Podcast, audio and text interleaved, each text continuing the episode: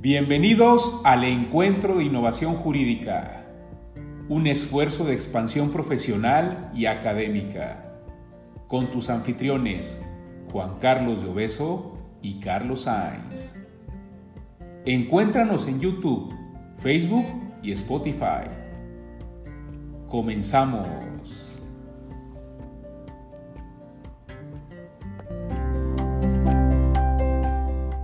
Hola a todas y a todos. Como saben, estamos en un programa más del Encuentro de Innovación Jurídica. Los primeros programas que nos enfocamos fue en tema tecnología y derecho. Sin embargo, a partir de diciembre y enero vamos a tomar el tema fiscal. El día de hoy tomaremos temas centrales como son jurisprudencias vigentes aplicables a la defensa fiscal. Tenemos a nuestros especialistas. En enero hablaremos de la reforma fiscal, como lo hemos hecho todos los años. Antes de empezar, me gustaría agradecer al ITESO, principalmente al doctor Marcos del Rosario, coordinador de la carrera de Derecho, y a la doctora Ana María Vázquez, directora del departamento, por todo su apoyo. Además, a los colegios de profesionistas, iniciando por el capítulo Jalisco de la Barra Mexicana de Abogados, encabezada por el doctor Guillermo Gat Corona, a la de Jalisco, encabezada por el doctor Guillermo Cambero Quesada, y al Colegio Constituyente Luis Manuel Rojas, especialmente por el apoyo del doctor Marco León Núñez Cue, el maestro Horacio Topete y el maestro Carlos Sainz Ávila. Como les comentaba, vamos a hablar del tema de jurisprudencia aplicada a la materia fiscal, y nos acompañan hoy tres grandes amigos, a los que la verdad es que quiero bastante. Primero, a la doctora Sandra Delgado King, maestra del ITESO, especialista en materia administrativa y fiscal y funcionaria pública. ¿Cómo estás, Sandra? Hola, buenas tardes. Mucho gusto de estar aquí. Gracias, Juan Carlos. Un gusto que estés aquí, Sandrita. A la maestra Gabriela Bichel Díaz de León, ella es especialista, litigante en materia fiscal, nos ha acompañado en otros eventos del Encuentro de Innovación Jurídica y como siempre es un gusto tenerte por aquí, Gaby. ¿Cómo estás? Muy bien, gracias y agradezco la invitación a los organizadores del presente encuentro de innovación y les envío un cordial saludo a la distancia a todos los participantes y a todas aquellas personas que nos ven y nos escuchan. Muchas gracias, Gaby. Y un amigo desde la maestría del ITESO y que ahora se ha, hecho todo un buen currículo de materia fiscal, el maestro Germán Cardona Müller. Él es especialista en Derecho Constitucional por parte del ITESO, en Argumentación Jurídica por la Universidad de Alicante y Palermo y académico de Cutonalá. ¿Cómo estás, Germán? Muy bien, muchas gracias, Juan Carlos. Buenas noches. Es un placer que estemos aquí.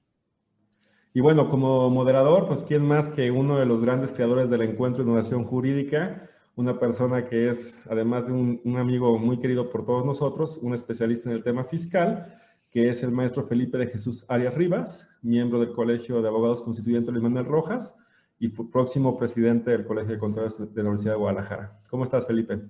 Muy bien, Juan Carlos, muchas gracias. Pues un gusto tenerte por acá, como siempre. ¿eh? Gracias. Bueno, como saben, eh, el panel tratamos de hacerlo mucho más ágil, mucho más dinámico, que haya un diálogo entre nuestros especialistas y nuestro moderador. Se va a dividir en tres etapas. En la introducción, Felipe nos va a hablar un poco del contexto, sobre todo un poco de la importancia del tema, cómo está incidiendo la jurisprudencia actualmente, tanto del Poder Judicial como del Tribunal de Justicia Administrativa, para la solución de asuntos de carácter fiscal. Posteriormente, dividiremos en tres rondas, en las cuales abordaremos tres, tres aspectos o parámetros indispensables en la materia fiscal, como es la fecha cierta, la materialidad y... Bueno, saldrá en el tema, la verdad es que no me acuerdo la tercera.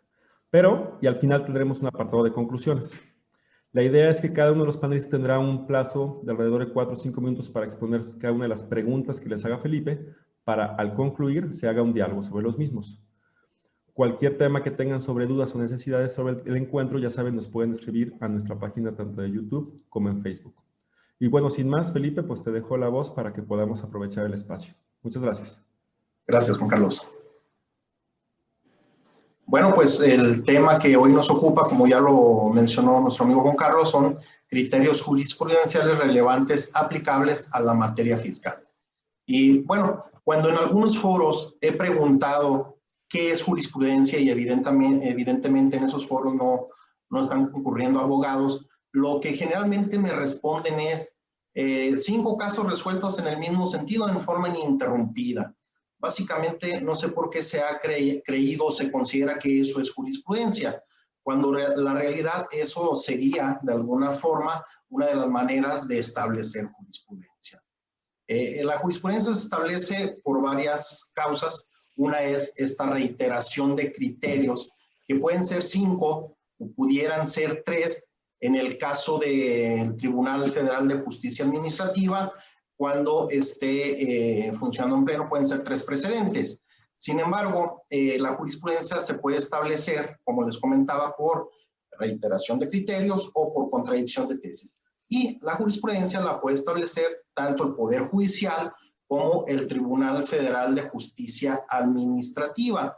Este Tribunal Federal de Justicia Administrativa pues no depende del Poder Judicial, por lo tanto ambos órganos pueden establecer jurisprudencia. Pero bueno, si no es jurisprudencia lo que ordinariamente me responden en foros que no concurren abogados, entonces, ¿qué es la jurisprudencia? Bueno, podemos definir como que jurisprudencia es la interpretación que los tribunales realizan de algún precepto jurídico o de la norma y que esta es de aplicación obligatoria para dicho órgano, ¿sí? Y bueno, ¿de qué nos sirve o cuál es la, relevancia de la jurisprudencia?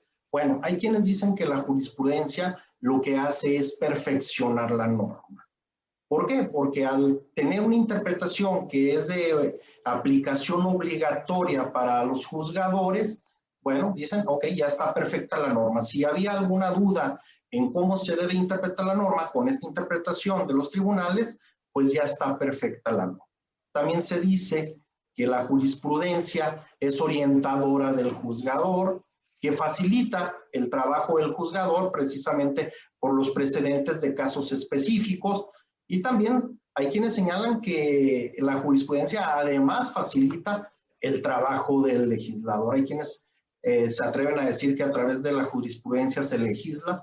Bueno, cada quien eh, podrá opinar eso o no opinarlo, pero bueno, esta es la importancia de la jurisprudencia, que es una interpretación de la norma. Y para el justiciable, ¿por qué es importante la jurisprudencia? Porque es orientadora también para el justiciable de un asunto que, que se vaya a contravertir en los tribunales, controvertir, perdón, en los tribunales, pues ya tenemos una idea de en qué sentido nos van a resolver y poder establecer el posible éxito del negocio, ¿sí? Y de los temas que vamos a, platicar o que nos van a, platicar el día de hoy este, nuestros panelistas, los tres temas, empezaríamos por litis abierta, eh, continuaríamos por el tema de fecha cierta en documentos privados y el artículo 69b del Código Fiscal de la Federación. De estos tres temas hay jurisprudencia emitida tanto por el Poder Judicial como por el Tribunal Federal de Justicia Administrativa. Y bueno, empezaríamos con el tema de litis abierta y en este sentido, Sandra, eh, ¿nos puedes indicar en qué consiste este principio ¿Cuál precepto legal lo justifica y a tu juicio, cuáles deberían ser sus alcances? Sí, cómo no. Buenas noches a todas y a todos. Pues el principio de litis abierta a mí me parece que es un principio que de alguna forma deberíamos de tener desde hace más de 50 años, porque permite que una persona realice nuevos o novedosos argumentos que no hizo valer en un recurso administrativo. Eh, Aquí en México, en el artículo 197 del Código Fiscal de la Federación, que inició a tener vigencia en 2006, se, perdón, en 1996, donde le me andaba confundiendo por 10 años, eh, este principio nace aquí en México en en el juicio de nulidad y es una revolución porque parece que por fin nos estamos acercando al principio de tutela judicial efectiva. Entonces, eh, si no hiciste valer un agravio por cualquier razón en el recurso, lo podrías hacer valer en tu demanda del juicio de nulidad. Eh, después hubo una problemática, ¿solamente argumentos novedosos o también reiterar los ya tratados en el recurso?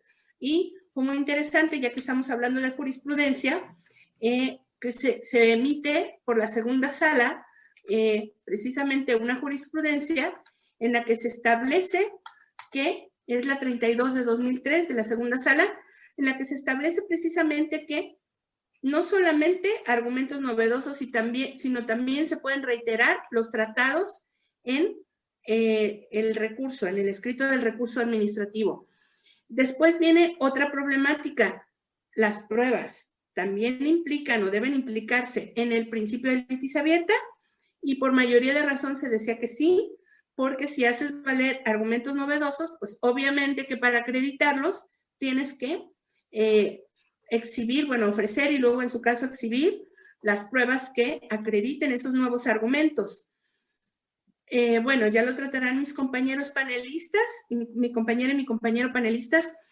Vamos a darnos cuenta que con el futuro, que bueno, ya ha sido rebasado, la propia segunda sala, pues se desdice de esta decisión. ¿Qué efectos debería tener desde mi punto de vista la litis abierta? Esa precisamente, poder hacer valer argumentos novedosos, pero también presentar nuevas pruebas que no se presentaron en sede administrativa por lógica jurídica y mayoría de razón. Gracias, Sandra. Felipe. Continuando con, con este concepto de litis abierta, Germán, ¿cómo ha interpretado este principio el Tribunal Federal de Justicia Administrativa? Muy buenas noches a todos los que nos están viendo, escuchando. Bueno, para poder definir realmente estos momentos en los que ha logrado una adjudicación de sentido el Tribunal Federal de Justicia Creo que lo mejor es verlo desde una perspectiva que creo que ha sido muy poca dilucidada y que será tema también en relación a los demás temas que estaría tratando yo en este foro o en este espacio de diálogo. La perspectiva del derecho humano a la prueba y por lo tanto una postura digamos, epistémica propia del postpositivismo podemos ver a manera descriptiva dos momentos.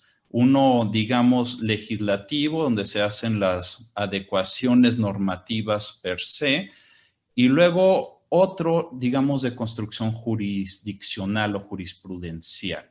En este primer momento, pues vemos obviamente las reformas al Código Fiscal que culminan sobre todo ahora sí con las más recientes, digamos, ya entrado este siglo XXI, donde se posibilita sobre todo, como ya nos dijo aquí la compañera, en el sentido que se permita ahora sí poder establecer mecanismos probatorios, pero solamente en ese sentido de que en teoría se hicieron valer con anterioridad y en teoría una posibilidad, digamos, de apertura argumentativa. Es decir, yo en teoría podría ser, salvo por el contrario, novedosos argumentos con independencia que ya fueron hechos, digamos, en el recurso de revocación, el procedimiento administrativo.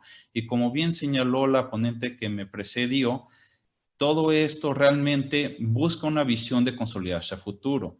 Pero sobre todo creo que lo que nos interesa a nosotros como juristas y posibles operadores jurisdiccionales es la definición, y esto es lo importante, de qué ha ocurrido últimamente. Y en ese sentido vemos que últimamente se establecido, digamos, excepciones que permiten, digamos, hacer frente a lo que varios doctrinistas han visto, que realmente las concepciones actuales de impedir o de limitar la posibilidad de establecer métodos probatorios en un tribunal de jurisdicción, digamos, total o tal como es un órgano tal cual jurisdiccionalmente que tiene su propia razón, pues no se dan.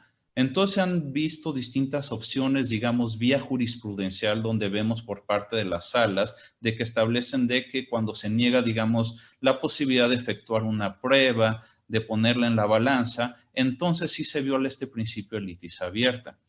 Pero volviendo desde una postura propiamente al derecho humano a la prueba, que aún no está reconocido en México de manera explícita y debería estarlo sobre todo en sede administrativa, vemos aquí entonces de que esta construcción jurisdiccional realmente no guarda relación alguno, como ya han dicho varios doctrinistas, en el sentido que violaría, digamos, la oportunidad de hacer valer, ahora sí, pruebas de que realmente debería buscarse aterrizar para consolidar un acceso efectivo a la justicia. Esto es lo que no ha ocurrido.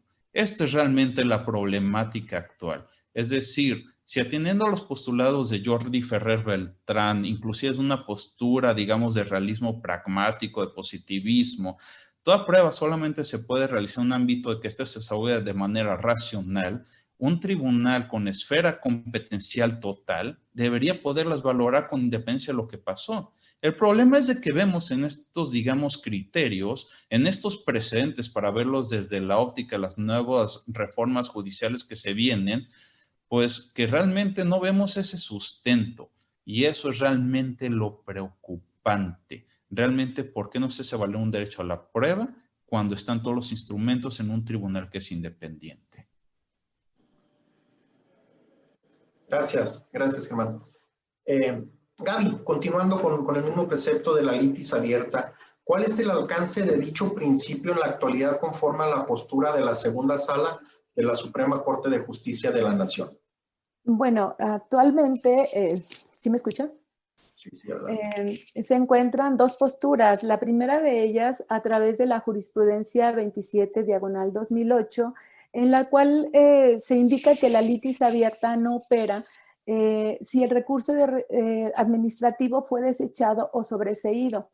es decir, la litis al final para analizarse dentro del juicio contencioso administrativo sería resolver respecto a la legalidad o no de la resolución emitida por la, por la unidad administrativa. Es decir, si ésta no ha analizado el fondo del asunto, bueno, la sala del Tribunal Federal de Justicia Administrativa no estaría en aptitud de sustituirse en el quehacer de la autoridad.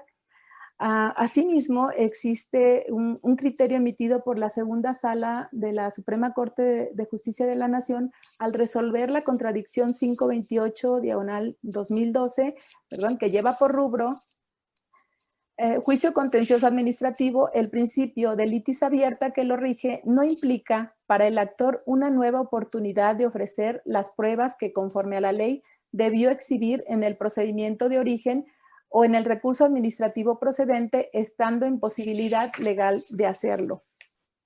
Aquí la segunda sala eh, sostiene que los artículos primero, segundo párrafo y 50 de cuarto párrafo de la Ley Federal de Procedimiento Contencioso Administrativo, eh, si bien prevén el principio de litis abierta, esto no implica la oportunidad de exhibir en el juicio contencioso administrativo medios de prueba que conforme a la ley el contribuyente estuvo en aptitud de hacerlos llegar en el procedimiento de fiscalización o bien eh, durante la tramitación del recurso administrativo para efecto de desvirtuar los hechos y omisiones de la autoridad fiscal eh, habiendo estado en posibilidad legal de hacerlo en el momento procesal oportuno.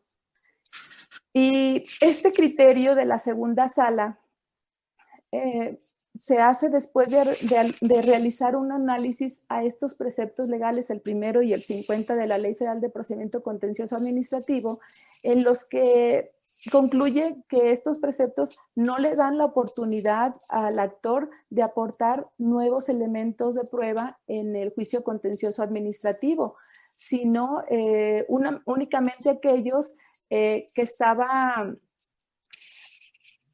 digamos, las pruebas supervinientes en un momento dado o bien aquellos este, que no, eh, que, haya, que, que hayan sido rechazados por la autoridad fiscalizadora, que no estuvo en aptitud legal de acompañar a su escritor del recurso eh, en un momento dado. De igual forma, eh, la sala hace un análisis muy interesante respecto a las reformas llevadas a cabo en el año 2009 de los artículos 123 y 130 del Código Fiscal de la Federación, en las que en la, que se le otorga a los recurrentes que hayan optado por interponer el recurso de revocación un plazo adicional para ofrecer y eh, presentar medios de prueba diversos a los que ofreció en su escrito inicial. Entonces, este es el, digamos, el argumento de la, de la Suprema Corte para efectos de concluir que los actores en un juicio de nulidad no pueden eh, presentar pruebas adicionales a las que se tuvieron en su oportunidad que ofrecer en el procedimiento administrativo anterior. Em, bueno, aquí dejo mi comentario eh, para posterior este, eh, debate en cuanto al, hecho de si estoy de acuerdo o no estoy de acuerdo en el criterio adoptado por la Suprema Corte.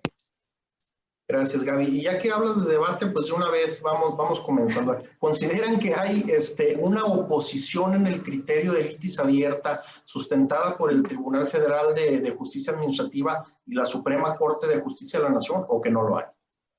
Quien quiera responder. Eh, yo creo que sí, Felipe y compañera y compañero. Les voy a comentar que hace un momentito que participé, les estaba platicando históricamente del artículo 197 del Código Fiscal. Hoy ese principio de litis abierta está en el artículo primero, en sus párrafos segundo y tercero de la Ley Federal de Procedimiento Contencioso Administrativo. Y lo interesante de este párrafo es que establece que si, si se ha desechado el recurso, se ha sobreseído, se ha considerado obtenerlo por no presentado, alguna forma pues de resolver, pero sin resolver el fondo, eh, la sala tendrá que estudiar si el desechamiento es o no correcto y luego pronunciarse conforme al fondo.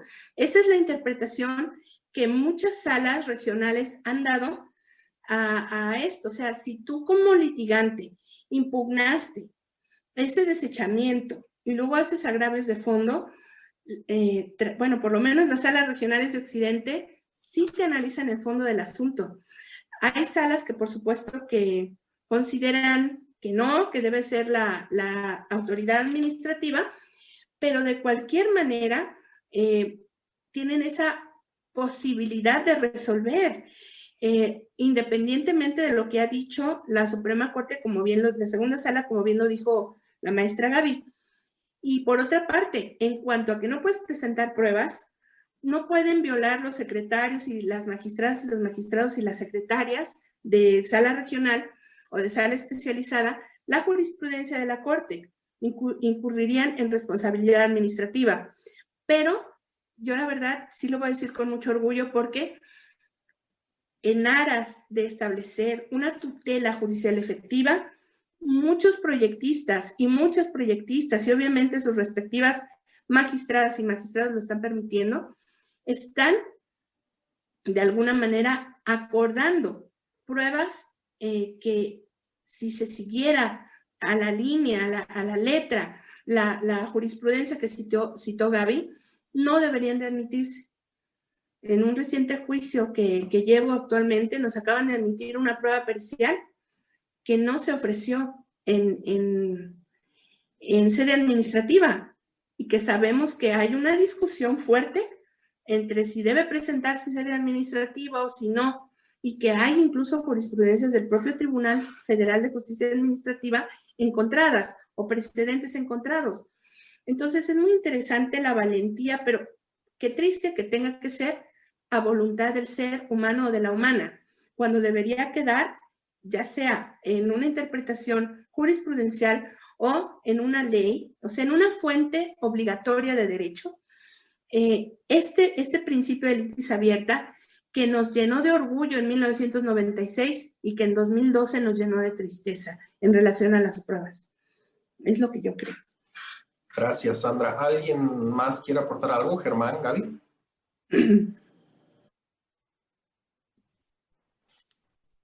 En este sí considero de que sí hay sobre todo un conflicto inclusive en sede normativa, sobre todo porque estudiando los precedentes de que han elaborado tanto la Corte como en distintas salas, lo que se ve sobre todo es de que hay una incompatibilidad de la norma. Es decir, por un lado, vemos de que la norma incluyendo haciendo un, eh, digamos, o queriendo hacer una interpretación a contrario o restrictiva, por así decirlo, propio de la justicia administrativa, no da los supuestos para ignorar el que se puedan presentar, digamos, nuevos mecanismos de prueba, sobre todo si queremos hacerlo acorde a una interpretación sistemática de estos supuestos.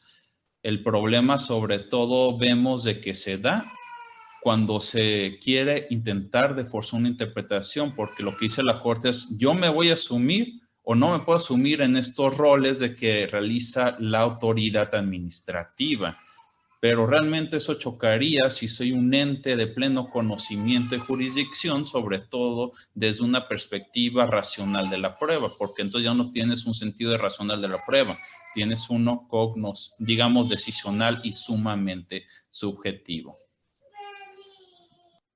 Gracias, Germán. Gaby, ¿quisieras aportar algo más para cerrar? Nada más, este, un comentario. En relación a lo que comentaba Sandra del el origen de la reforma de los artículos 197 y 237 eh, del año 1995, pues eh, no hay que olvidar que la exposición de motivos del legislador estaba encaminada a, pues darle origen al, al, principio de litis abierta derivada del hecho notorio de la falta de asesoramiento legal que tenían los entonces contribuyentes al tramitar los recursos de revocación que generalmente le pedían a su contador que los presentara.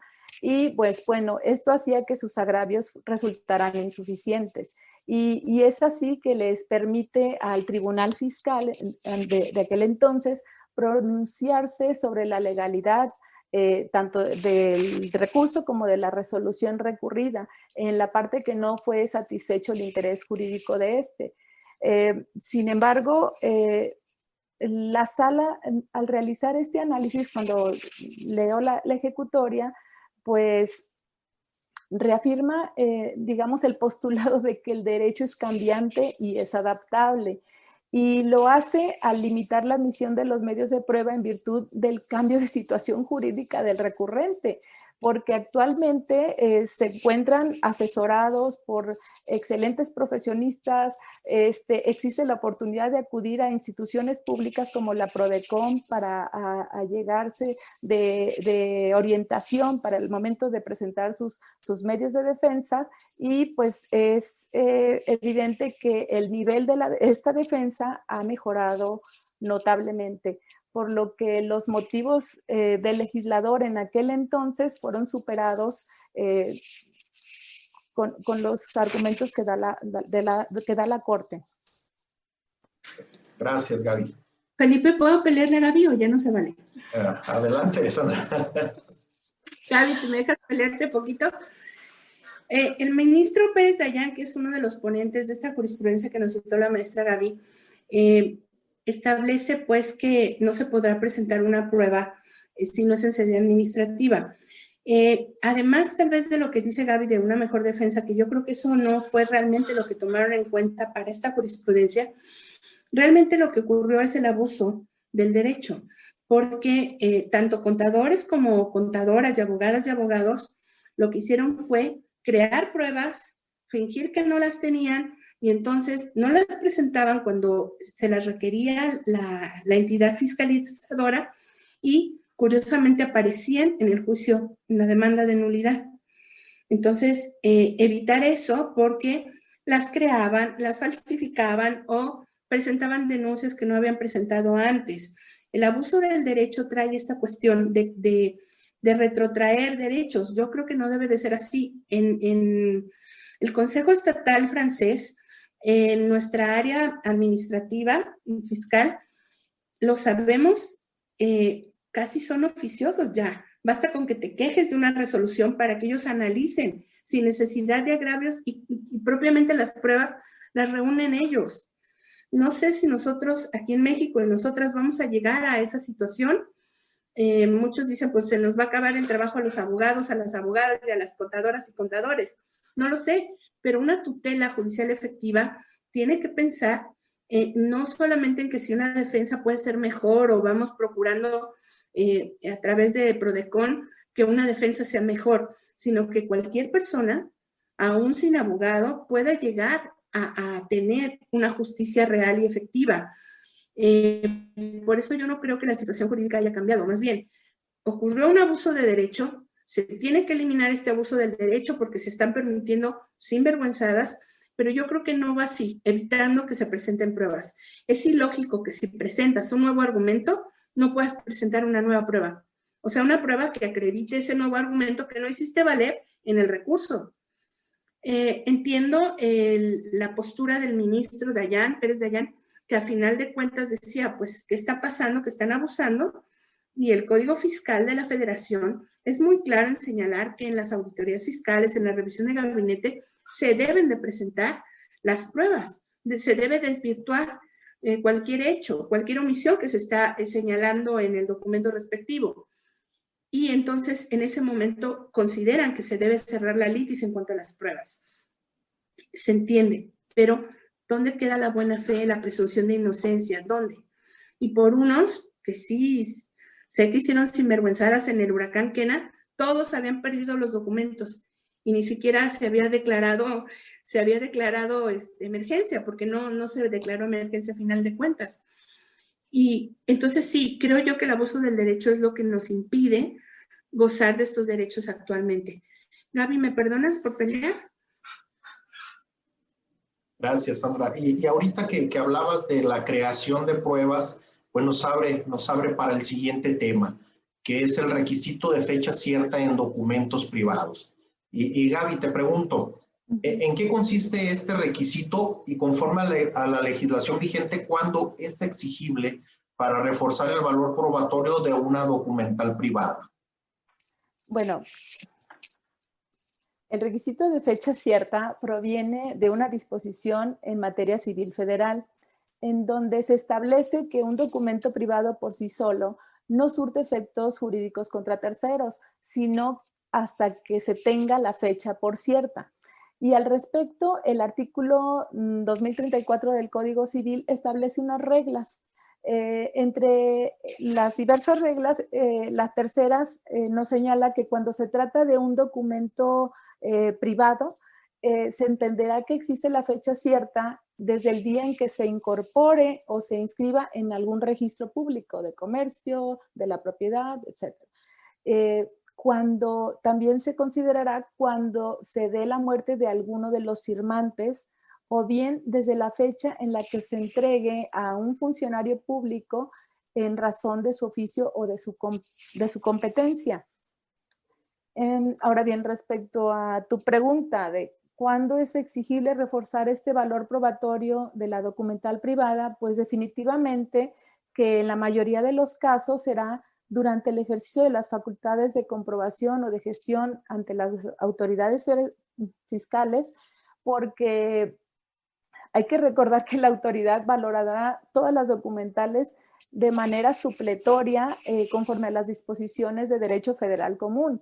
Y eh, evidentemente que de un tiempo para acá la autoridad eh, ha exigido este requisito de que los documentos contengan la fecha cierta en ellos eh, para darles una temporalidad a esos actos. Y de no contener el mismo, bueno, pues se podrían restar eficacia probatoria a dichos documentos y pues esto traería como consecuencia que la autoridad, eh, eh, digamos, eh, de, por, de, como fraudulentos o dolosos estos elementos en perjuicio del fisco federal, porque con ellos regularmente se hace con la finalidad de obtener un beneficio en la carga impositiva o bien aplicar esto lo mismo a una pérdida indebida.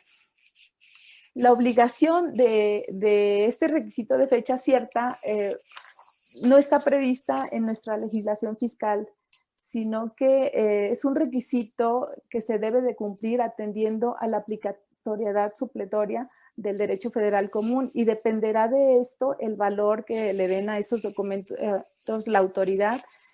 Y para dar eh, cumplimiento a esta exigencia, en muchos casos eh, se tienen que protocolizar los documentos eh, o bien con, certificar sería suficiente. Dentro de estos documentos que, que, la autoridad obliga a que contengan este, este elemento, pues tenemos a los contratos, a las actas de asamblea, independientemente que sean ordinarias o extraordinarias, cuando éstas versen sobre un aumento o reducción del capital, sobre aportaciones para futuros aumentos, eh, acuerdos de fusión o resolución de, decisiones. Es interesante ver que, por ejemplo, la PRODECOM se ha pronunciado ya algunos criterios en relación a, este requisito que nos ha solicitado la autoridad en diferentes ocasiones. Y, y la PRODECOM nos habla de que los contratos para su validez no deben cumplir los mayores formalidades y, o mayores requisitos que los que establezca la norma fiscal, porque al final pues son eh, las facultades que tienen las autoridades para llevarlas a cabo y en todo caso lo único que se tiene que acreditar ante estas es la materialidad de las operaciones. Otro segundo em, criterio que establece la PRODECON, muy interesante es la verdad, es que los elementos relacionados con la fecha cierta no deben considerarse, que establece el Código Civil, no deben considerarse como parámetros para la valoración de los documentos en el curso de una auditoría, este, ya que el derecho común que regula este tipo de actos a veces no prevé mayores formalidades para su perfeccionamiento legal, por ejemplo, el contrato de mutuo eh, que puede ser verbal y no necesariamente escrito. Y ahorita la autoridad pues está requiriendo incluso pues que, esté protocolizado, que esté certificado los documentos para poder acreditar la temporalidad de, estos. ¿Con qué finalidad los, realiza esto, este requerimiento la autoridad? pues con la finalidad de que no se prefechen o no se le ponga este, fecha anterior a esos documentos que les están aportando. Eh, creo que hasta ahí es mi, comentario.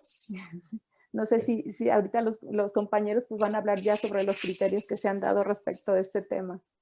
Y justo lo que comentas es la fabricación de pruebas, ¿no? Lo que se pretende evitar es esa fabricación de pruebas, ¿verdad? Gracias, Gaby. Eh, Sandra, ¿y cuál es la postura del Tribunal Federal de Justicia Administrativa en este particular?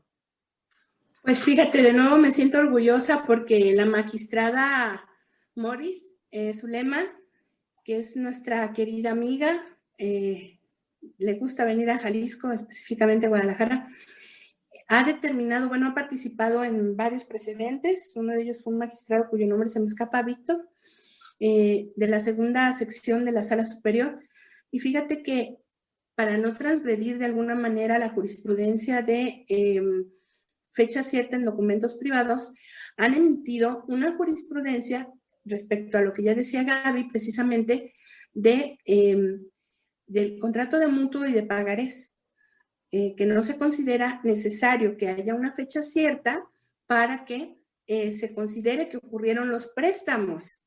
A final de cuentas, ha habido otros precedentes de las salas regionales eh, o, o tesis aún aisladas en donde se ve que lo que se pretende es precisamente, y voy a reiterar lo que dijiste al principio de, esta, de este panel, que no se legisle a través de jurisprudencia, porque si el Código Civil, el, Código Federal de Procedimientos Civiles, el Código Civil Federal y el Código Fiscal de la Federación y la Ley Federal de Procedimiento Contencioso Administrativo y la Ley Federal de Procedimiento Administrativo no establecen requisitos como la fecha cierta para hacer valorados plenamente, ¿cómo puedes tú ir al interpretar estos artículos más allá de ellos mismos y eh, determinar que se necesita la fecha cierta para darles valor probatorio pleno?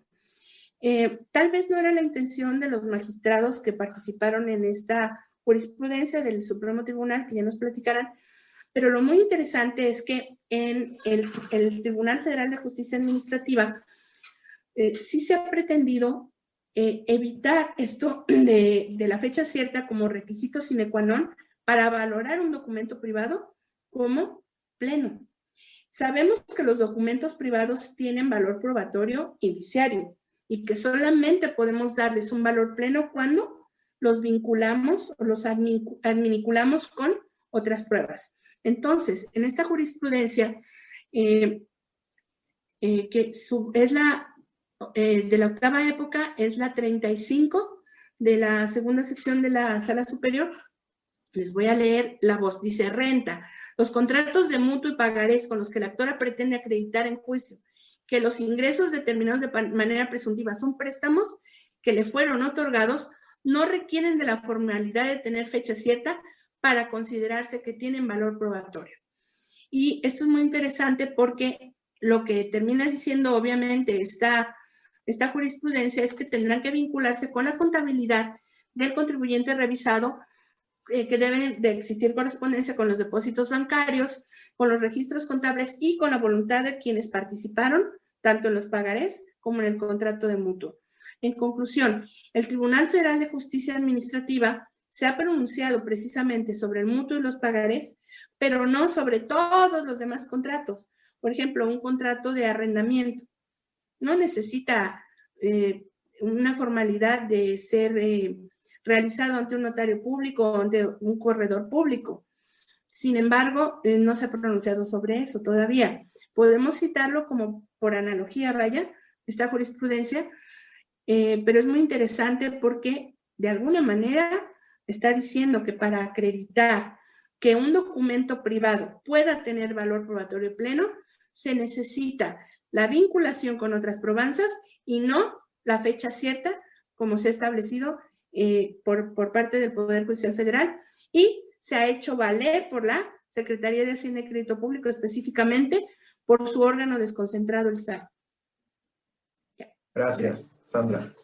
Eh, Germán, ¿y cuál es la posición de la Suprema Corte de Justicia de la Nación acorde a la jurisprudencia vigente?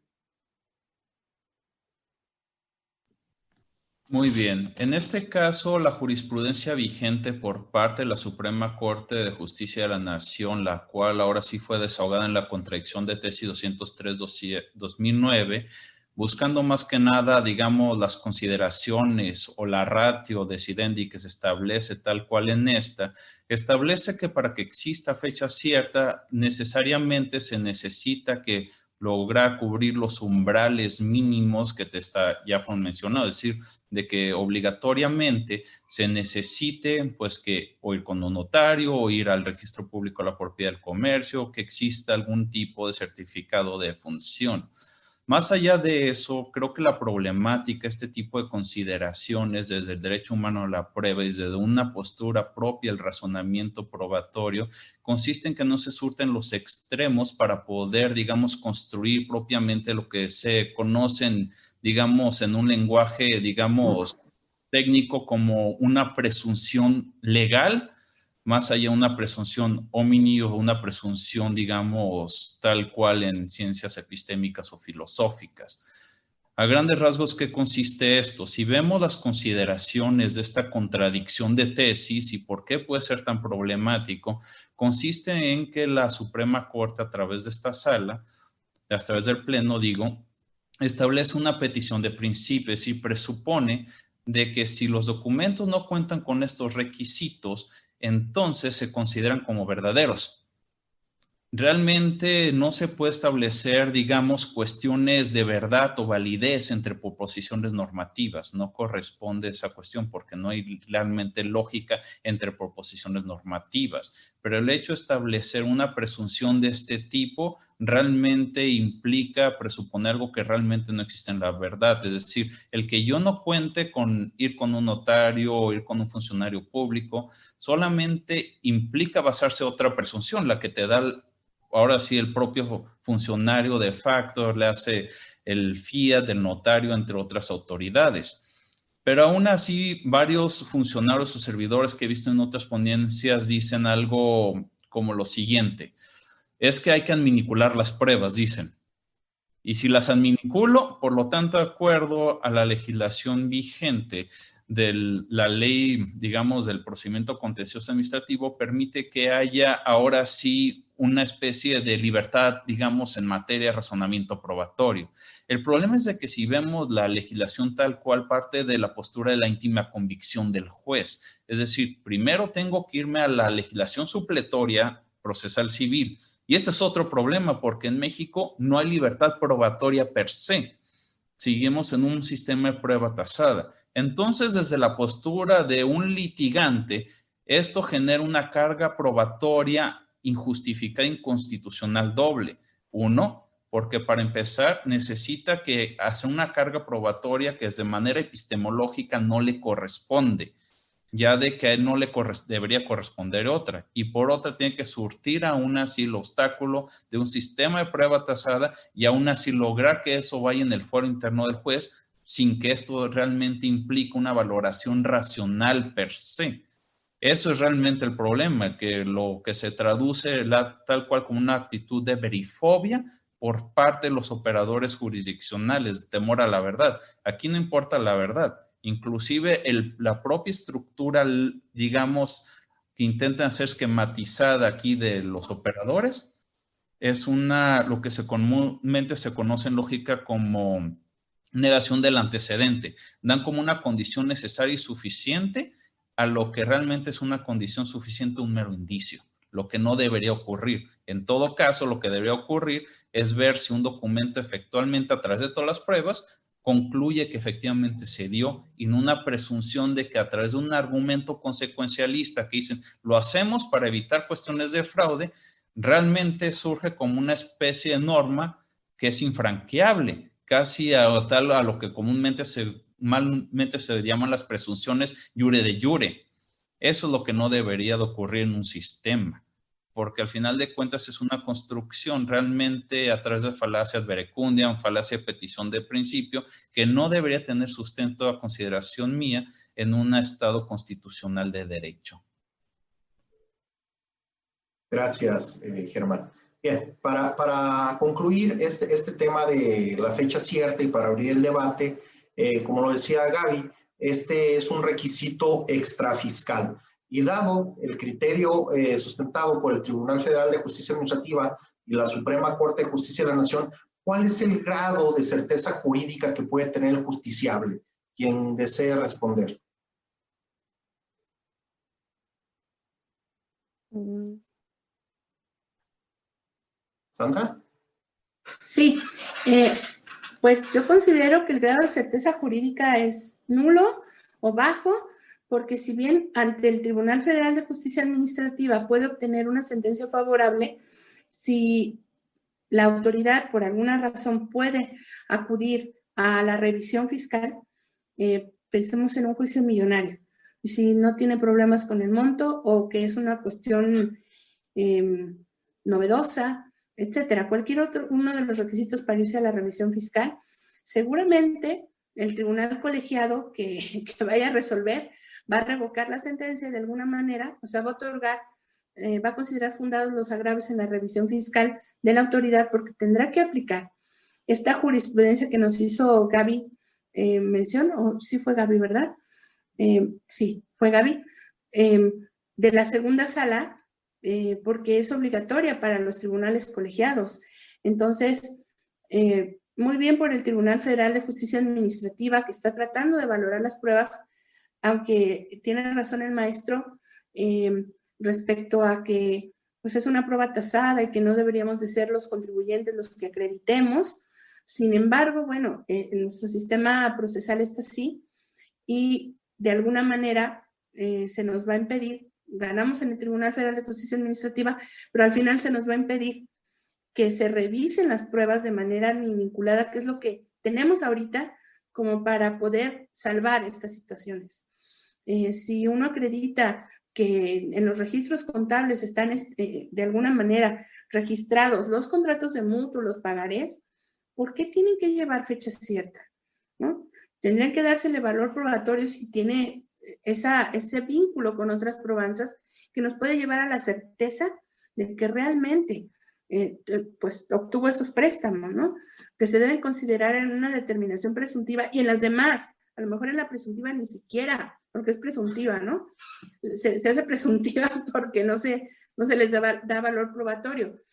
Pero sí considero que la certeza jurídica para los contribuyentes se, se hace nula llegando a los colegiados. Aunque ganar en el Tribunal Federal de Justicia Administrativa, si hay un recurso de revisión, pues los colegiados tendrían necesariamente que aplicar esta jurisprudencia que va en contra. Gracias, Sandra. Ah, ¿Alguien más quiere complementar esto?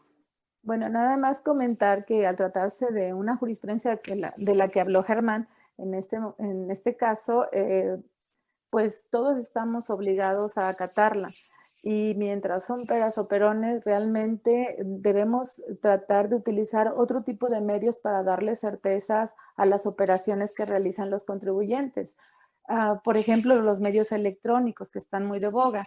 Eh, sin que sea necesario para esto llevarlos a la fe pública, porque podemos realizar contratos a través de eh, digital, digitalmente firmarlos con la firma electrónica, eh, podemos solicitar a los prestadores de servicios de certificación por parte de la Secretaría de Economía la conservación de constancias de mensajes de datos, el sellado digital del tiempo, y, este otro, esta es otra forma en la que se pueden celebrar los actos de comercio eh, como una opción más para otorgarle certeza jurídica no solo a los particulares, sino también de llevarlos a la autoridad y saber cuáles serían los criterios eh, pues, que, tendrían las autoridades conforme a este otro tipo de, medios que, se podrían utilizar.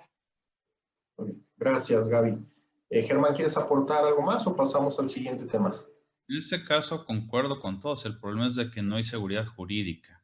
Y el problema es de que la alternativa al final de cuentas, creo que es un costo muy alto asumir para la sociedad. O sea, sí hay alternativas, eso nos queda claro. El problema es quién tiene realmente los asesores fiscales para poder estar viendo, incluyendo con las cuestiones de esquemas reportables, para decir, pues ahora sí, como no sé a pasar, tengo que ser muy cuidadoso en qué operaciones voy a ir contra el notario, cuáles voy a ir ante cuestiones electrónicas, los gastos que va a implicar para mi empresa, porque pues ahora sí hay un pues no diría un temor, pero sí hay una sospecha de no sé lo que me va a ocurrir y ahora sí qué efectos económicos reales eso vaya a tener. De acuerdo. Gracias, gracias, hermano. Bien. Bueno, Felipe, eh, un comentario así rápido? Eh, adelante. Del maestro tiene razón porque además yo he escuchado a muchos empresarios eh, que están como en las pláticas de contadores, contadoras, abogadas y abogados y de repente te dicen, no, pues yo prefiero llevarlo ante el notario, porque no me pienso morir. Entonces, lo pienso llevar ante el notario. Ah, pues está bien. O ante un registro, pero realmente no piensan en registros, piensan en notarios públicos. Entonces, sí es cierto, es un costo extra. Así sean 50 pesos o 500 pesos o lo que tú quieras, es un costo extra que no debería de ser. Y francamente, ¿realmente la fecha cierta te da seguridad del documento? Eso quedaría como como al aire, ¿no? Bueno, ya, perdón. Gracias, Felipe. Gracias, Sandra. Muy bien. Bueno, eh, eh, pasando al siguiente tema, en, el año 2014 se incorporaron a nuestro vocabulario dos palabras nuevas, ¿verdad? EFOS y EDOS. Bien, a través de la incorporación del artículo 69 al Código Fiscal de la Federación. Germán, ¿cuál es la finalidad de este precepto? ¿Cómo se instrumenta? Este nuevo precepto, por decirlo, porque aún está, digamos, aún apenas buscándose consolidar, implica sobre todo una actitud para buscar, eh, ahora sí, razonablemente el que se abuse de generar ahora sí comprobantes fiscales o buscar simular operaciones que no existen. Su objetivo, sobre todo, pretende una ratio por el cual en teoría se abusa. Nuevamente buscamos esa terminología que hay un miedo de que se abuse de la expedición de facturas falsas, de que impliquen constatar operaciones de que realmente no se dan. Entonces surge a, través de esto la nueva legislación tal cual donde lo que se busca es hacer esta digamos, cuestión preventiva, pero que a mi visto no es ni siquiera preventiva, sino sancionadora, donde vemos un 69 que establece una serie de pasos donde en teoría, si tú empiezas a emitir comprobantes fiscales digitales, pues ahora sí implica una serie de operaciones a base de presunciones fuertes en la postura, digamos, epistemológica, digo, en la vocabulario epistemológico, donde por un lado, pues primero van a buscar de que tú busques deslindarte de la presunción de que realizaste una emisión de una factura que no conlleva eso, a la vez, pues se te va a manchar tu nombre como empresario comerciante porque al final de cuentas va a implicar de que esta lista esté tanto en el SAT, en el DOF, entre otros medios de publicación, y se te va a dar un término por lo general de 15 días para defenderte. Y una vez si no logras acreditar estos supuestos, pues ahora a ver, se te va a presumir efectivamente, ahora sí, de que llevaste este tipo de circunstancias, te vas a tener que esperar una resolución definitiva a grandes rasgos, te vas a tener que pelear al tribunal, pero para entonces se te va a dar algo que es la muerte económica, es decir, no vas a poder hacer ningún movimiento contable empresarial porque pues para el mundo fiscal pues eres inexistente. Eso implica básicamente a grandes rasgos. Ahora, para la persona de que se beneficia, digamos, de estas facturas que busca que se expidan a sus nombres, pues va a pasar lo mismo. Él va a tener que defenderse sobre la presunción que se estableció, en este caso tratándose del EDO, y también va a tener sus 30 días para buscar de cumplir con el, digamos, el derecho de audiencia para que no se establezca esta presunción fuerte con la conclusión de que si no lo hace, va a acarrear también las consecuencias. En ambos casos estamos habiendo también presunciones de que conllevan también responsabilidades penales, recargos, multas, etcétera, a grandes rasgos. Es decir, implica un problema de instrumentalización donde implica una presunción de que se llevaron acciones que en teoría no existen y que en teoría se invierte la carga de la prueba nuevamente para el contribuyente y el cual ya a través de la línea jurisprudencial, tanto en salas como en la Suprema Corte, se ha establecido de que este tipo de cuestiones no implica una violación al principio de inocencia, que no implica sobre todo, digamos, un perjuicio, sino que te tienes que establecer hasta las resoluciones definitivas para combatirlas, aunque eso quizá te pueda ocasionar un perjuicio, y que contrariamente hay tesis aladas que te dicen que sí te puedes ir al amparo porque sí hay un perjuicio per se. Pero bueno, eso ya ser motivo más adelante del debate de lo que digan también mis otras compañeras panelistas. Gracias, Germán. Gaby, en este sentido, ¿cuáles son los criterios jurisdiccionales que consideras son los más relevantes respecto al procedimiento seguido a los EDOS. A los EDOS. Bueno, es importante mencionar que al momento de tener vigencia, este artículo fue materia de impugnación aproximadamente 35 mil amparos. Eh, al considerarse violatorio de los derechos de audiencia, como mencionaba este, Germán, de libertad del trabajo, de eh, violatorio a lo, eh, porque se considera que contravenía los principios de irretroactividad de la ley, de presunción de inocencia, de legalidad y de seguridad jurídica. Sin embargo, la Suprema Corte de Justicia de la Nación ha emitido diversas tesis y jurisprudencias sobre la constitucionalidad del artículo 69 y su implementación por parte de las autoridades fiscales. Eh, estas tesis y jurisprudencias en su mayoría fueron emitidas en el año 2015 y pues en relación a las empresas que deducen operaciones, la Corte señaló que no se contravenía el principio de presunción de inocencia ni el derecho de audiencia porque el procedimiento que establece el artículo 69b dejaba salvo los derechos para los contribuyentes eh, que efectivamente hayan recibido los bienes o la prestación del servicio que amparaban sus comprobantes fiscales, eh, podrían acudir a la autoridad para desvirtuarlo, porque esta, se trataba de, como lo comentaba Germán, de una presunción juris sujeta o, que admite prueba en contrario, por lo tanto no se vulneraba el principio de presunción de inocencia. Eh, de igual forma, este, señala que en el, en el, artículo no se establecen determinaciones definitivas para las EDOS, eh, ni se le atribuye un, un una responsabilidad al contribuyente, sino que se prevé como un llamamiento. Se le da a conocer a través de ese listado a los EFOS eh, que, no lograron desvirtuar de manera definitiva y es entonces cuando él, las empresas tienen 30 días para acudir a la autoridad y acreditar que efectivamente adquirieron los bienes o recibieron los servicios, aportando la documentación que consideren eh, pertinentes. El problema aquí es la valoración que de los documentos hace la autoridad, ¿verdad?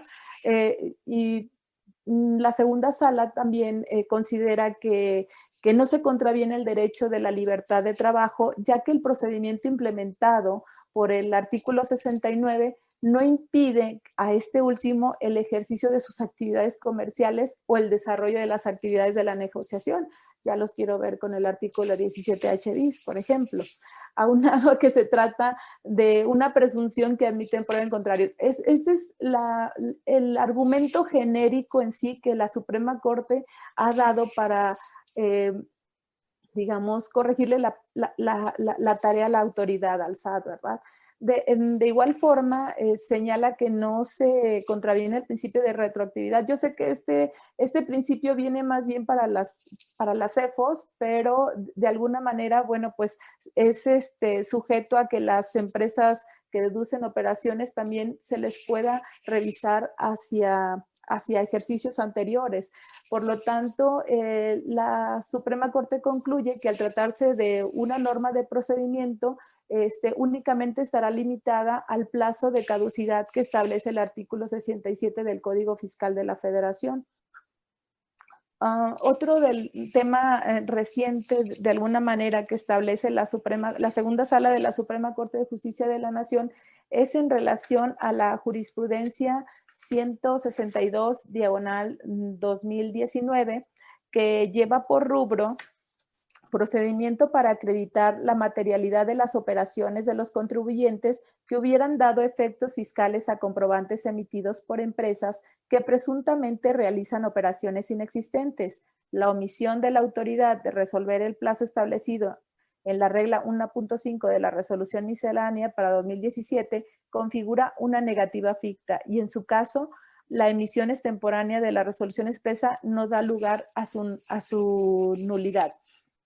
En este caso, bueno, pues eh, dice la segunda sala que no se violan los principios de legalidad, ni de seguridad jurídica, ni de reserva de ley, ni de subordinación jurídica, porque si bien la norma en su párrafo quinto del artículo 69b no indicaba un plazo para que la autoridad resolviera sobre la existencia o no de los actos amparados por comprobantes fiscales emitidos por las EFOS, lo cierto es que la resolución miscelánea no se excedía ni modificaba ni alteraba lo previsto en el Código Fiscal.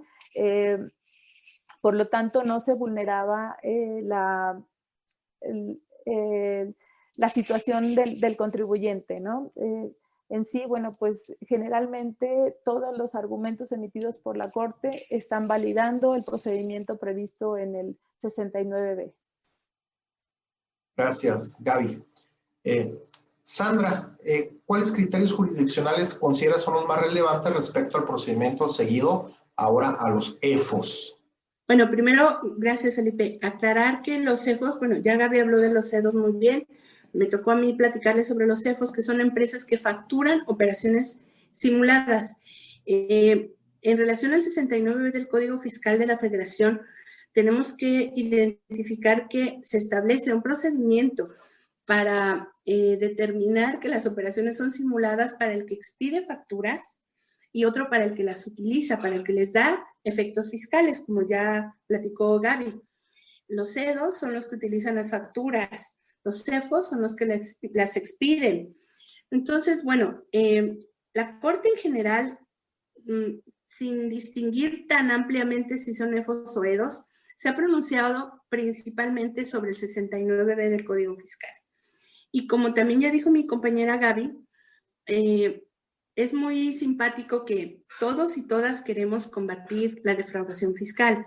Todas y todos queremos que todas y todos paguemos los impuestos que nos corresponden para cumplir con el 31, fracción cuarta de la Constitución Política de los Estados Unidos Mexicanos. Pero también es cierto que en esta materia fiscal pareciera que siempre el principio de, inocencia, la presunción de inocencia, eh, no se aplica.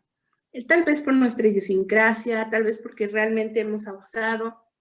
A mí sí me ha tocado que algún contador, perdón, para los que puedan ser contadores o contadoras, pero me han ofrecido facturas para hacer deducciones y luego les dices que, perdón, ¿qué me dijiste? Y se echan para atrás porque les da miedo que los puedas denunciar o algo, ¿no? Tú no sabes si están bromeando o no, pero mejor te alejas. Eh, no sé, sabemos la idiosincrasia de nuestro pueblo y realmente hay que evitarlo, porque no es justo que yo pague contribuciones y otros no, otras no.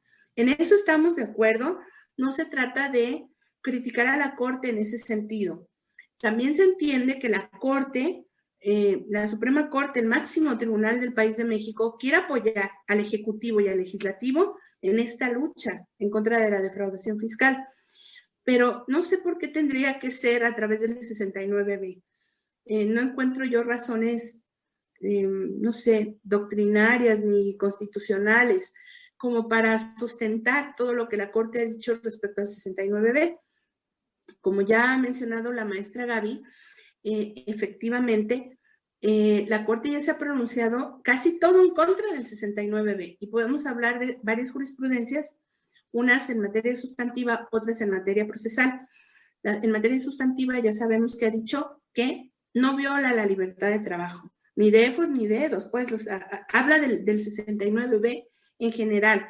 No, no viola el principio de retroactividad de la ley no viola el principio de audiencia, porque alguien interpuso algún amparo y señalaba que no se le otorgaba el principio de audiencia y la Corte dijo, sí, mira, te permite, ahí hay varios procedimientos los que puedes acudir antes de. Eh, no, no establece una pena de las prohibidas en el artículo 22 constitucional al ponerte en una lista. Eso dice la Corte. Ya quisiera yo ver que algún ministro, Dios nos libre, lo pusieran ahí, ¿verdad? Entonces sabría si viola o no el artículo 22 constitucional. En pocas palabras, em, creo yo que efectivamente la Corte se ha pronunciado de una manera, em, no sé si muy racional, pero sí em, evidente en contra de cualquier razón que se le pueda decir eh, eh, de que el artículo 69b es inconstitucional. Entonces, tenemos además en la materia ya dije presunción de inocencia, ¿verdad? También ha dicho que el 69B no viola la presunción de inocencia. Pues eso es muy grave, ¿cómo no? Sabemos que es difícil atrapar a estas personas, pero con los mejores investigadores policíacos que tenemos en México, ¿cómo no podría ser? Lo que pasa es que estamos combinando la cuestión administrativa con la penal. Y bueno, nos ha ganado la penal. Tan es así que se ha llegado a determinar en el 113 bis de Código Fiscal de la Federación este delito de asociación delictuosa a quien expide, expide o compra o ajena de alguna manera facturas de esta forma, ¿no? Falsas. Entonces, hemos tenido que llegar definitivamente al, área penal. No ha podido ser con el área administrativa. Y a los que se les han iniciado procedimientos, eh, no sé si el maestro Genaro fue o también la maestra Gaby, han dicho. O sea, la situación económica de las personas se afecta, por supuesto que sí.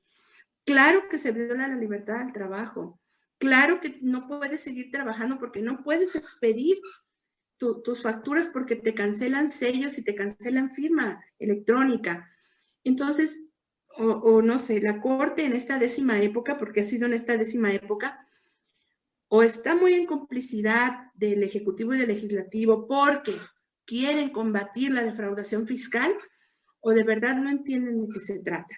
Bueno, esto es el derecho sustantivo. En derecho, en cuestión procesal, encontramos diversas jurisprudencias eh, relacionadas con que no procede el amparo, o sea, jurisprudencias, hablamos de jurisprudencia ya obligatoria, no procede el amparo en contra de las resoluciones preliminares del 69B, ¿no? Pareciera que solo con el Código Fiscal, pero tengo una sorpresa que se acaba de emitir este 20 de noviembre, si mal no recuerdo, bueno, en este mes de noviembre pasado, en donde ya se establece que sí se puede impugnar la resolución en donde eh, la autoridad hacendaria o fiscal establece que no se acredita con esas pruebas que se han acompañado eh, que se realicen verdaderas operaciones y eh, la, la valoración de esas pruebas y esa determinación de que no se acredita la materialidad, ya se puede impugnar a través del amparo. Entonces, esa es una buena noticia porque no podíamos hacer nada. Todo era no, no, no para la Corte. Mejor el Tribunal Federal de Justicia Administrativa eh, ha estado eh, resolviendo cuestiones más favorables a los particulares porque entra realmente al fondo del asunto.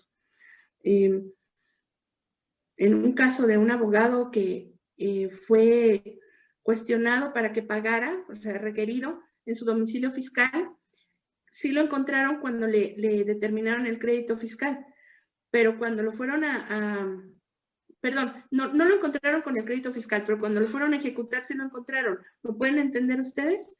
Y claro, desde el crédito ya le hicieron una desgracia en su vida, seis meses no pudo cobrar, y si no tienes ahorros, ¿qué haces? Y eso es un abogado. Ahora pensemos en un empresario este abogado no tenía empleados a su cargo, pero un empresario, o sea, ¿qué estamos haciendo? ¿Someterlos a la oscuridad, al lado oscuro? Ahora que murió este señor que eh, representaba a Darth en, en, esta cinta, pues sí, los estamos sometiendo al lado oscuro. ¿Por qué? Porque ni modo que dejen de trabajar. O sea, ¿qué van a hacer? Y son cuestiones que se tendrán que analizar desde todos los ámbitos, jurídico, contable, económico, constitucional, etc. eh, bueno, si, si todavía no los aburro, Felipe, tú me dices, les menciono algunas de las jurisprudencias, mm, bueno, ah. de las... ¿Sí? Eh, rápidamente les voy a decir, empezamos con la, de la segunda sala, casi todas, 133-2015, procedimiento relativo a la presunción de inexistencia de operaciones. El artículo 79b del Código Fiscal de la Federación que lo prevé no contraviene el derecho de audiencia. Ahora la 132, esa era la 133. Ahora la 132 del 2015 también de la segunda sala. Procedimiento relativo a la presunción de inexistencia de operaciones. El artículo 69 del Código Fiscal de la Federación que lo prevé no contraviene el principio de irretroactividad de la ley. La 135 de 2015, también de la segunda sala. Procedimiento relativo a la presunción de inexistencia de operaciones. El artículo 69 del Código Fiscal de la Federación que lo prevé no contraviene el principio de presunción de inocencia. Bueno, eh, la 134 de 2015, también de la segunda sala, dice que no viola el derecho a la libertad del trabajo. La 140 de 2015, también de la segunda sala, dice, fíjense nada más, que el procedimiento relativo a la presunción de inexistencia de operaciones. Los datos de los contribuyentes a que hace referencia el artículo 69b del Código Fiscal de la Federación son de carácter público y por ende pueden darse a conocer a terceros. Válgame Dios. Bueno, el 161-2015 también de la segunda sala dice, el artículo 69 no constituye la presunción de inexistencia de operaciones una pena que deba respetar los derechos reconocidos en el artículo 22 de la Constitución Política de los Estados Unidos Mexicanos. Se fijan que al decir presunción de inexistencia de operaciones, estamos hablando principalmente de, de EFOS, pero también podrían entrar los EDOS, ¿estamos de acuerdo? Bueno, Después nos dice que e, esta presunción de inexistencia de operaciones no constituye una pena que deba respetar los derechos reconocidos en el artículo 22 de la Constitución Política de los Estados Unidos Mexicanos. Eh, después nos vamos de alguna manera a, la cuestión procesal ya en 2019, que, en donde se ha solicitado la suspensión, dicen que es improcedente contra la determinación de la autoridad hacendaria de notificar en la página de Internet y en el diario oficial de la Federación, la página de Internet del SAT, perdón, la resolución preliminar que contiene la presunción de inexistencia. Eh, no procede la suspensión, sigue ahí, por todo lo que hemos dicho ya de 2015, que es improcedente el juicio de amparo directo porque se actualiza la causa eh, prevista en el 61, fracción vigésima segunda de la ley de la materia, cuando se impugna la resolución dictada en el recurso de reclamación por la que se confirma la improcedencia del juicio de nulidad. Sí, en otro diverso juicio de nulidad se ha declarado la nulidad Llana. Bueno, pues es evidente, ¿verdad? O sea, eh, parece positivo, pero no lo es. Luego, en la 93 de 2009 eh, se establece que eh, la presunción de inexistencia de operaciones, el plazo para decidir en definitiva sobre la situación jurídica de los contribuyentes que se ubica en el supuesto del primer párrafo es un, es un sistema normativo adecuado, debido. O sea, bueno, de 30 a 45 días tú estás esperando, estás en la zozobra, pero bueno. El, el 94 de 2019, todos estos han sido de la segunda sala. Eh, la presunción preliminar de inexistencia de operaciones queda sin efectos cuando, fíjense nada más, cuando dentro del plazo previsto para ello no se notifica la resolución que la confirma y decide en definitiva sobre la situación jurídica de los contribuyentes que se ubican en el supuesto de inexistencia de operaciones. Eh, hay otra jurisprudencia que establece que es negativa ficta, porque ya saben ustedes que si no se resuelve en el término, se provocaría una nulidad disellana, ¿no? Porque ya la autoridad no puede hacerlo después. Pues no, ya dijeron, ¿qué crees? No lo es. No es caducidad especial, es negativa fija. Entonces, como que nada puede impugnarse, ¿no? Y luego dice, el procedimiento de determinación de inexistencia de operaciones, esta es la 120 diagonal de 2019, establecido en el artículo 170 del reglamento del código, que prevé un requerimiento de información adicional, no contraviene los principios de reserva de ley y de subordinación jerárquica. El procedimiento para acreditar la materialidad de las operaciones que hubieran dado efectos fiscales a comprobantes emitidos por empresas que presuntamente realizan operaciones inexistentes. La omisión de la autoridad de resolver en el plazo establecido en la regla 1.5 de la resolución miscelánea para 2007, configura una negativa ficta, la que les decía. Y en su caso, la emisión extemporánea de la resolución no da lugar a su nulidad. Esta es la 162-2019. La 154-2019 nos habla que eh, la presunción de inexistencia de operaciones que se contiene eh, en este 69B, cuando se resuelve en un juicio contencioso administrativo, perdón, si se intenta em, impugnar a través de un juicio, no va a poder ser impugnable porque no causa grave en materia fiscal. Grave, ¿no? O sea, ya que les digo, es muy grave. Bueno, ya voy a, ya voy a terminar, ¿eh? eh luego, el 26 de 2020, la revisión fiscal es improcedente, eso pues es buena, ¿verdad? Por razón de cuantía contra las sentencias del Tribunal Federal de Justicia Administrativa que declaren la nulidad de una resolución que determine en definitiva que el contribuyente no despertó la presunción de inexistencia de operaciones. ¡Oh! Una entre muchas, favorable realmente ahora sí. No procede la revisión fiscal. Una entre muchas. Otra, 48-2020. La resolución emitida en términos del penúltimo párrafo del artículo 69 del Código Fiscal de la Federación es impugnable a través del recurso administrativo de revocación en sede administrativa. Eh, bueno, la última que les quiero mencionar, que es anterior a estas dos que han sido positivas, ¿estará cambiando algo? La economía, la pandemia, ¿qué ha pasado? Pues parece que la Corte, la segunda sala, está en una nueva reflexión, ¿verdad? Para que procedan estos recursos o no procedan, en el caso de la autoridad fiscal. Y nos, en la 23-2020 nos vuelve a decir que no procede el juicio de nulidad en contra del el listado del 69B, ¿no? Que se establece en el 69B. Estas son, vean, de todas las que mencioné, si las pudieron contar, cuántas fueron negativas y solo dos y procesales, o sea, que permiten el acceso a la justicia.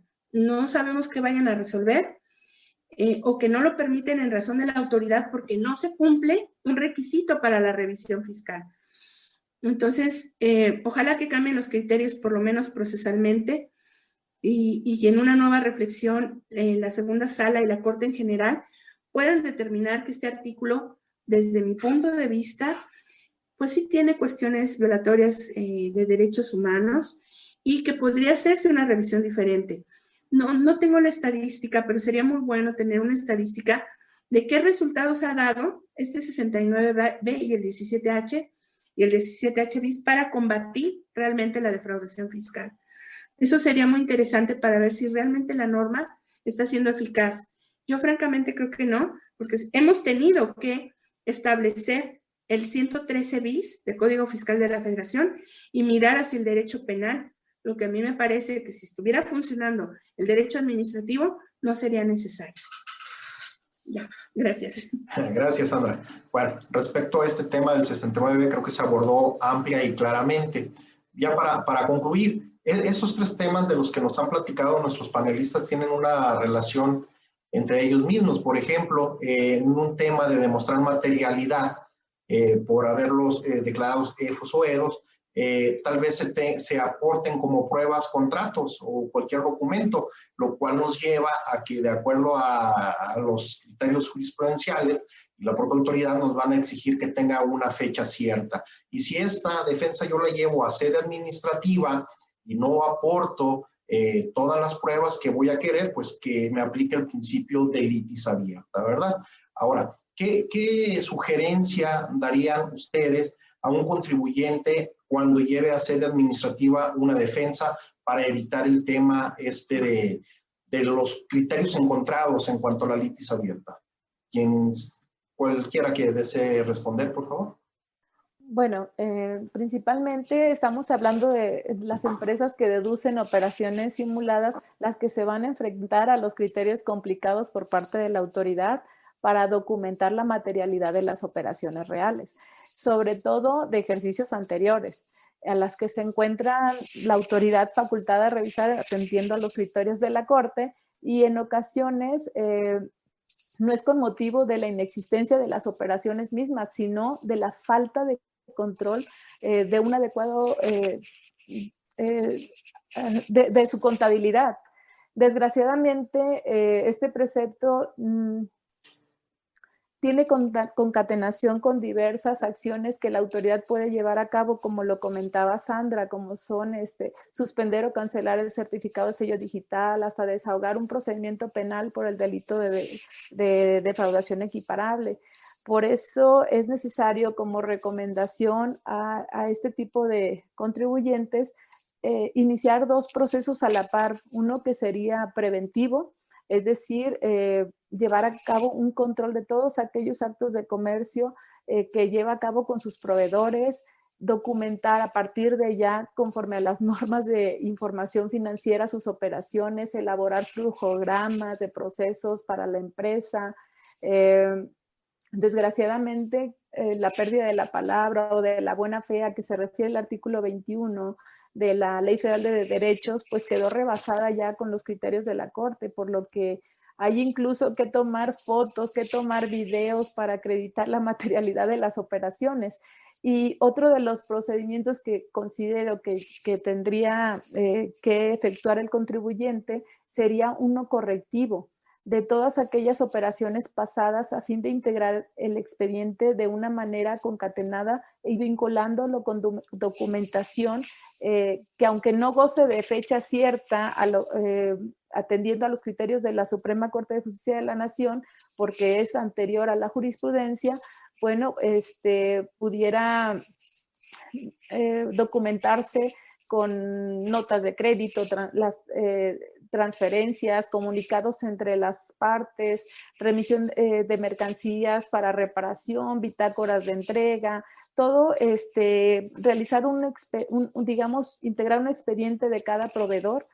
Eh, algo que yo les eh, recomendaba también era actualizar los eh, expedientes de los proveedores desde pedirles su testimonio público en el cual se acredite quién es el representante legal, su identificación, una actualización del domicilio, fotografía del domicilio fiscal, incluso hasta grabar el proceso por medio del cual se está elaborando la mercancía que va a adquirir la empresa que va a deducir esas operaciones. digamos, para que tenga una mayor seguridad no sé si quieras comentar algo adicional, Germán o Bueno, si me permiten, en ese sentido, creo que mm, a la par de la labor preventiva, que creo que sería una especie de caer en autocomplacencia con el terrorismo fiscal que vivimos como ya como ciudadanos, creo que otra opción también cabría, ahora sí sería el abogar por un litigio estratégico con el cliente a la par de estas cuestiones que sí son muy importantes. Litigio estratégico entendido como litigio que busque modificar políticas públicas en sede jurisdiccional. Algo que creo que sí sería muy redituable es entender el papel que juega el rol del derecho humano a la prueba, así como el derecho humano a la gestión pública de calidad o al buen gobierno. Cuestiones que aún no han sido plenamente reconocidas, pero que apenas están saliendo a la luz, digamos, vía doctrinalmente en ese sentido, sí considero importante de que se busque un abordaje más concreto sobre la importancia de que la luz de las medidas preventivas, muchas que inclusive vienen de medidas muy mal aplicadas de la OCDE, sobre todo buscando mirar hacia arriba donde realmente no se pueden declarar las normas inconstitucionales en Estados Unidos en materia fiscal, pero en este sentido sí buscar esa medida tan importante como lo es el derecho humano a una prueba que sea racional. Y de esa vertiente, buscar modificar también la conducta jurisdiccional que nos permita ahora sí un abordaje más integral de la justicia y realmente no permitir de que una falacia se convierta en un paradigma para crear normas, que es creo que se hace mucha falta aquí en nuestro país. Yo creo que pues eso sería, digamos, la propuesta que yo realizaría, a la par de que se me parece una contribución muy importante, una visión preventiva, pero bien enfocada desde la buena fe. Gracias, Germán. El, reloj nos está atropellando, pero brevemente, Sandra, tu conclusión, por favor. Mm, pues yo estoy de acuerdo eh, totalmente con Gaby porque los clientes quieren respuestas y quieren, quieren pagar tal vez, tal vez no saben cómo pagar Eh, también me parece bien lo que dice Germán, porque a final de cuentas habría que hacer algo estratégico, que no siempre quieren los clientes. ¿eh? Pero también creo que a través de los colegios, y tú me darás la razón, tendremos que presionar a las autoridades para que hagan lo que deben de hacer. Los colegios son bien importantes, las academias, y creo que es el momento de que empecemos a actuar. Fue rápido. Muchas gracias, Sandra. Excelente. Eh, muchas gracias por sus aportaciones. Me parecieron muy, muy, muy claras y muy ilustrativas. Este, pues eh, cedo el uso de la voz a maestro doctor Juan Carlos Lloveso, que ahí está divertidísimo. adelante, Juan Carlos. No, pues muchas gracias, Felipe. Primero, felicidades por la moderación. Agradecerle mucho a Gaby, a Sandra y a Germán por tomarse el tiempo.